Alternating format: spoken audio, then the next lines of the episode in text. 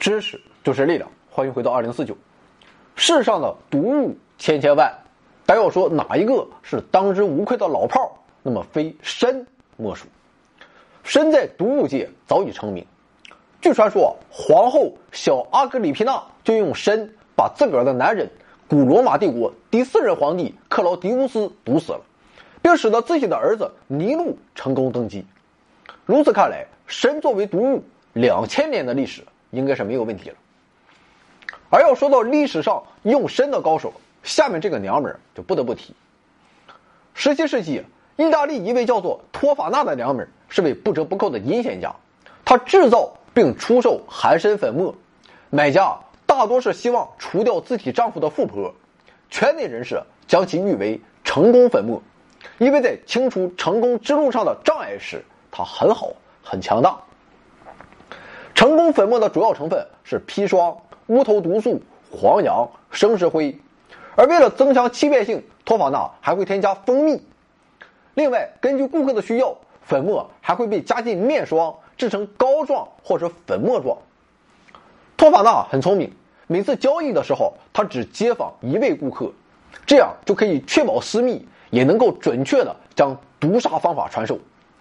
曾有传言称，他告诫顾客只能在丈夫要啪啪啪的时候使用，事先将粉末涂抹在颧骨面颊上，等丈夫欲火焚身、情到浓处狂舔的时候，就会食入足量的有毒物质，而且阴谋得逞后，女方自有合理的说辞，那就是丈夫是纵欲身亡，体格不行死了。这一伎俩成功运转了多年，被毒死有富商。政敌也有不争气的丈夫，或是败露的情人。最终，恶人有恶报，托法纳的罪行在一七零九年败露，并在狱中被人掐死。据说他一共毒死了六百多人，堪称投毒界的老炮。在成功粉末中，最为关键的物质无疑就是砒霜了。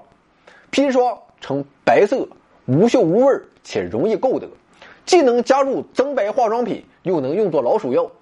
在17世纪法国，他甚至获得了遗产粉末的名号。在各种文学作品中，砒霜更是常客啊。最出名的恐怕就是《水浒传》了。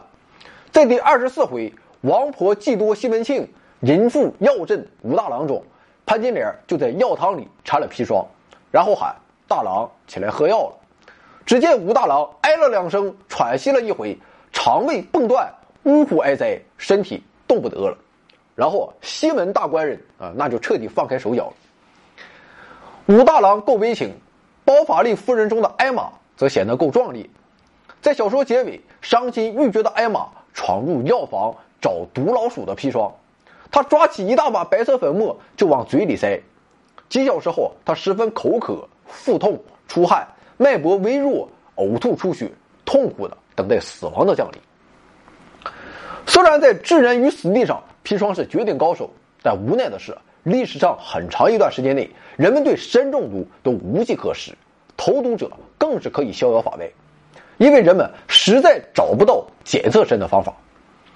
直到一八三六年后，砒霜作为凶杀利器的地位突然急转直下，这得益于两位科学家的功劳：毒理学奠基人、现代毒理学之父马修·奥菲拉。以及人体内神敏感试验的发明者英国化学家吉姆斯·马什。奥菲拉编写了一本以毒药为主题的书籍，名为《毒学概论》。在这本著作中，他将毒药分门别类，详细描述了人服用后的反应、症状及鉴定办法。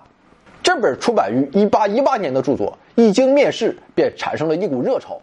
奥菲拉也借此声名远播，成为了巴黎医学院。法医学教授，并成为了最早以专家身份出庭作证的科学家之一。不过，奥菲拉虽然业绩卓著，他却始终未能发明出检测砷的敏感方法。当时出现于18世纪晚期的砷镜法能检测砷。所谓的砷镜法，就是将待测样品置于锌盘上，放入 U 型试管里，加酸产生氢气，之后再加热。如果有砷，其与氢气结合后，就会在试管冷却部分凝结，形成砷镜。不过，这种方法的缺点是不能检测人体内的砷。十九世纪初，柏林医学院的罗斯教授找到了处理人胃内容物的方法，如此一来就能用深镜法去检测了。但是这一方法也有缺陷，那就是如果砷过于微量的话，还是检测不到。此外，深镜法需要加热样品，此时砷会转化为大蒜味有毒气体砷化氢，也就是说，砷镜出现前，砷可能已经发散到空气中，变成了另一种毒物。鉴于此，吉姆斯马什制作了一个巧妙的封闭装置，在这个装置中，砷被加热形成的砷化氢无处可逃，只能乖乖的待在细管里，留下特征性的黑色砷镜。使用这一装置，即便零点零二毫克的砷也能被检测出来。这样一来，小心翼翼的投毒者也难以逃脱马什检测法的法眼。于是，神投毒的案件开始大幅减少。而现今的毒物检测早已脱离了当年的烧杯、试管和酒精灯的原始时代，检测技术的精确度已提升到了百万分之一克的水准，靠毒物谋害已不是隐秘廉价又高效靠谱的好选择。同时，现今毒物检测的范围也大大扩展，从胃内容物到血液、尿液、头发等各种人体组织。更为强悍的是，现在的毒物检测甚至可以跨越时间的限制。帮助我们揭开历史上一些悬案的谜团，比如说光绪帝之死，也许就与砒霜有关。一九零八年十一月十四日，光绪帝死于瀛台。据传闻，光绪是被他大姨妈慈禧太后毒杀身亡的。为揭示其死因，光绪帝坟墓被挖掘时，曾留下了若干头发、遗骨及衣物。此后，专家历时五年时间，利用中子活化。X 射线荧光分析、原子荧光光度等专业技术手段，通过对比模拟实验等工作，反复检测分析头发、遗骨、衣物以及墓内外环境样品。科学测算的结果是，光绪的头发阶段和衣物上含有剧毒的砒霜，其仅沾染在部分衣物和头发上的砒霜总量就高达约二百零一毫克，而体内毒物含量更是常人的两千倍。毫无疑问。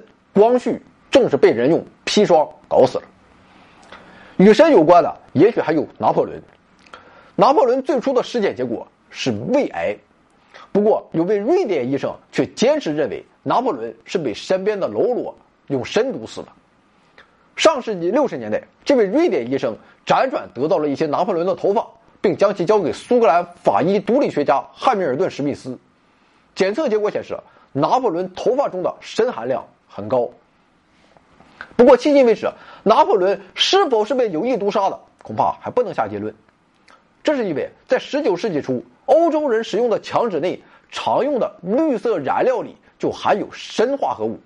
当圣赫勒拿岛被湿润的海风吹过时，霉菌会分解砷，变成有毒气体砷化氢，吸入它会加剧胃病，加速拿破仑的死亡。所以，可能的情况是，拿破仑自己也纳闷了。怎么越喘气儿，他越胃疼呢？时代在发展，随着毒物检测技术的不断进步，在现代社会，想投毒致人于死地且独善其身，基本上是不可能的事情。但我们也相信，只要人存在，毒物就不会消失。所谓道高一尺，魔高一丈，毒物与检测毒物的技术二者此消彼长。也许一时间东风压倒西风，另一时间西风压倒东风，但体味。总是要变化的，否则又有什么乐趣呢？毒物就像是一个标杆，在衡量着时代，也在衡量着人心。曾经网上流传了很多案例啊，说一个人想给另一个人毒死，于是就找来某种药，这种药短期不能起效，需要连续不断的让其吃上十年，而且最后绝对检测不出来，大家都以为是正常病死罢了。有人问有没有这种药，我觉得应该是有的吧。如果让黄博士天天红烧肉，顿顿女儿红，我估计他连十年都活不上。后来我又想，一种东西让一个人连续吃上十年，这究竟是恨还是爱呢？就算是恨，这么久也该爱上了吧。回到二零四九微信订阅号已全面升级，微信搜索“回到二零四九”或 “back to 二零四九”，阅读节目文本，还有更多惊喜，精神的、物质的，还有。你懂的。